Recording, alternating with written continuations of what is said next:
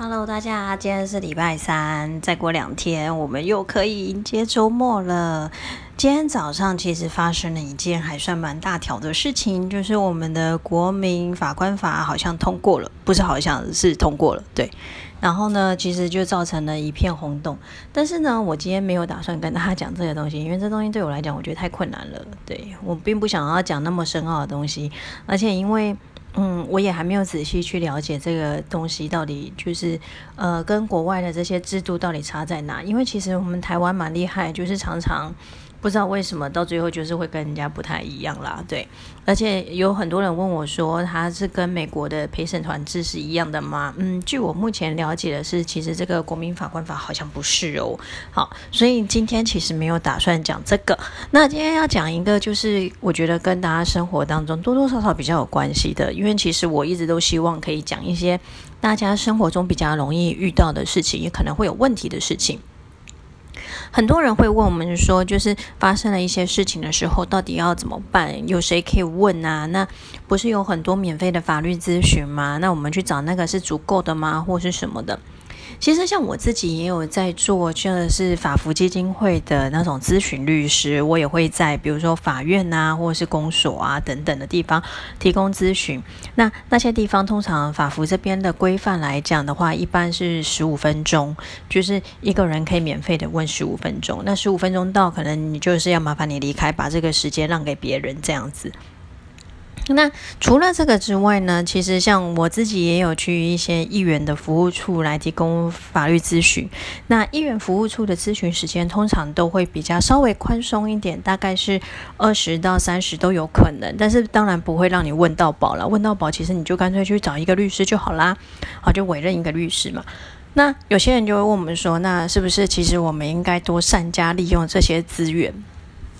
像我自己，有时候人家问我一些事情的时候，我都会跟他讲说：“你确定要问我吗？你如果问我，我会收咨询费。那我会比较建议你可以去房间一些免费法律咨询。为什么我会这样？明明就是收咨询费，我就有钱赚啊！或者是说，为什么就是明明房间还很多的免费的一些可以询问的一些专线或者是地点，为什么还是会有人要花钱找律师呢？”好，其实我们必须要跟大家讲很明白，就是说律师他毕竟也是人，他不是字典或是不是神，所以他不可能什么东西都记得这么一清二楚。很多人其实有时候来咨询的时候，就很希望我们背一些法条给他听，然后你就会觉得你到底有什么事吗？背法条你又不见得懂，然后他就会一直逼你讲，然后你到最后就真的很无奈。其实，因为法律真的非常的多，就是我们现在到底我们台湾有哪些法律，全部总共多少？其实我真的也不知道。那很多人就会很有各种各样的问题都会来问，所以我会跟大家讲，通常来讲，为什么有些人会愿意花钱？因为他会觉得说花钱可能会是比较专业的。而且像我自己来讲，如果说今天真的有当事人要来事务所，就是要付费的那种咨询哦，我都会请他就是先把他的一些相关资料提供给我们事务所，因为基本上那种付费的咨询来讲，我们都是算小时的，一小时计费。那我也会跟当事人讲的很明白，就是你东西先给我，我可以先研究。那我们开会的时候，相对就比较有效率，你省的钱也会比较多，我省的时间也比较多。我觉得这是一个双赢的概念，其实没有不好。所以我通常跟当事人这样讲，他们也都会愿意。而且你把资料先提供给律师，律师可以先了解，那有什么相关的判决判例或是法条，也都可以先找出来，先做功课的概念。所以其实这个时候当。开会的时候，我们马上在讨论一个东西的时候，其实大家都可以很快进入状况，律师也可以很快给你意见，而不是在那边跟你说：“哦，这我还要查查，这我不确定，或是什么的。”我觉得这样子对双方都比较有保障。可是呢，有些时候呢，我也会跟当事人讲，就是说：“啊，这不要来找我，好去找免费的那种现场的法律咨询之类。”因为一来有些东西，因为我们一听就知道说。嗯，这个东西其实你一定不会委请律师，所以其实说老实话，律师也是要赚钱，我们的一分一秒都是钱，所以其实对我们来讲，我们就会觉得说，哦，这个你一定不会找律师，那我我不想要浪费这个时间在你身上。那还有再来就是说，有一些问题真的是很简单，对我们来讲了哈，很简单，很简单，或者是很常发生，那这种东西其实你问哪一个律师，其实或许得到的结果都差不多。大概只有差在律师会不会就是在那边新送吧，要求你要不要就是委请律师告人之类，只差在这边吧。因为其实像大家很常问到的，比如说是被诈欺了、诈欺啊、车祸，或者是说呃租屋。啊，这几种都算是非常常见的案子。那其实这种东西因为很常见，那我们律师也很常在处理，甚至是呃房屋漏水，这个也是最近蛮长的。那这几种议题来讲的话，其实你到任何一个地点的免费法律咨询，我相信每一个律师几乎都可以回答你。哦，还有像是离婚也是，只是嗯。讲到离婚，我就觉得我其实自己很讨厌一件事情，就是蛮多当事人就会来问我们说，我们离不离得成？哦，我能不能拿到小孩子监护权？啊，就是很希望律师就是帮你做一个背书的动作。但是我必须跟大家真的一再的讲，这些东西都不是律师决定的，这都是法官决定的。那离不离得成，那也要看你们提出来的主张跟证据啊。那小孩子监护权会在哪？那其实法官考量小孩子的监护权，就是要看哪一个家庭最适合小孩子的身心成长。那这时候也都会请社工去做家访，所以其实应该是说，你们自己也应该能够多少了解到说，你们的家庭状况适不适合这个小孩，或是谁会比较适合。所以这些东西其实你一直强迫律师给你一个答复，我觉得没有太大的实意，我必须这么老实说。所以，像刚刚我讲到的，像是比如说车祸啊、诈欺啊、租屋这些，我都会跟大家讲。其实真的很多房间都有那种免费的咨询，这个你就去问他们好了。那有些甚至金额非常小，我也都会跟他说，你去问那个，然后上网查一些资料，不用花钱请律师，因为真的不需要也不值得啦。对，那其实我们有时候也很讨厌遇到那种，就是其实他案子也不。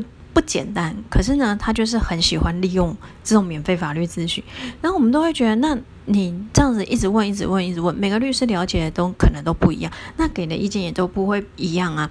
那你每次这样问，最后结果是谁要承担？是你呀。可是呢，当事人就觉得我不要啊，我就是不要花钱，我就是要利用这些免费资源，好吧？那我也无话可说。但是真的，嗯，如果最后败诉，也不要来怪律师们，因为这是你自己的决定啊。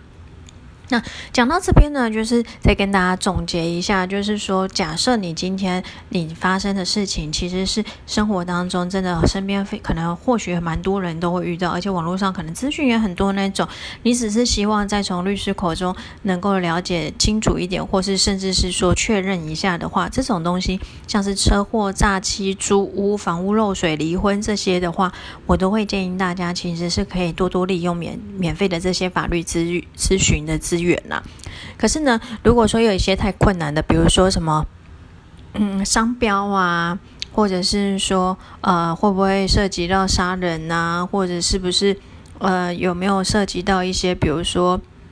嗯，股股权啊，股份啊，等等的哦，或者甚至是比较技术性的，甚至有像比如说证券交易法啊、妨碍秘密啊等等的。其实这种比较不是一般人都会遇到的案子来讲的话，就会比较建议大家其实还是花一点钱吧。那甚至是说，其实像我们刚刚讲到的离婚这一些，其实它还是有一些美美嘎嘎。那这些东西当然律师一定还是比大家了了解的多了。所以我们会跟大家讲，其实术业有专。工啦，每一个专业它都有它存在的意义。那毕竟我们也读了那么多年的法律，也不是就是虚耗光阴而已啊。我们一定有一些我们所了解、大家不了解的。那这个时候，如果说呃你真的愿意的话，其实真的嗯，既然已经都有打算要走诉讼的话，这个钱就可能可以是不用省下来的啦，就是花吧。而且像我自己收费来讲，通常来咨询的费用之后，如果有委任案件，这个都可以做护底的，其实也不会吃亏到哪里啊。那今天就是想要跟大家分享一下这个观念，因为有时候我们真的很常去一些咨询的现场，然后人民问了一些东西，然后到最后可能还会气噗噗的说：“为什么你都不讲清楚？为什么你都不会 啊？”真的律师不是电子词典啊，也不是百科全书啊，我们还是也要做功课的。所以这就是跟大家今天分享了一下我们律师平常在做咨询的第一现场的一些，嗯，算是我的心得吧，跟经验来让大家多了解一下。然后呢，最后我要跟自己讲，自己好棒哦，终于录到第十集了。我本来以为我大概录个五集就会不想录了。那希望下个礼拜还是有新的一些议题可以来跟大家分享哦。那就这样啦，拜拜。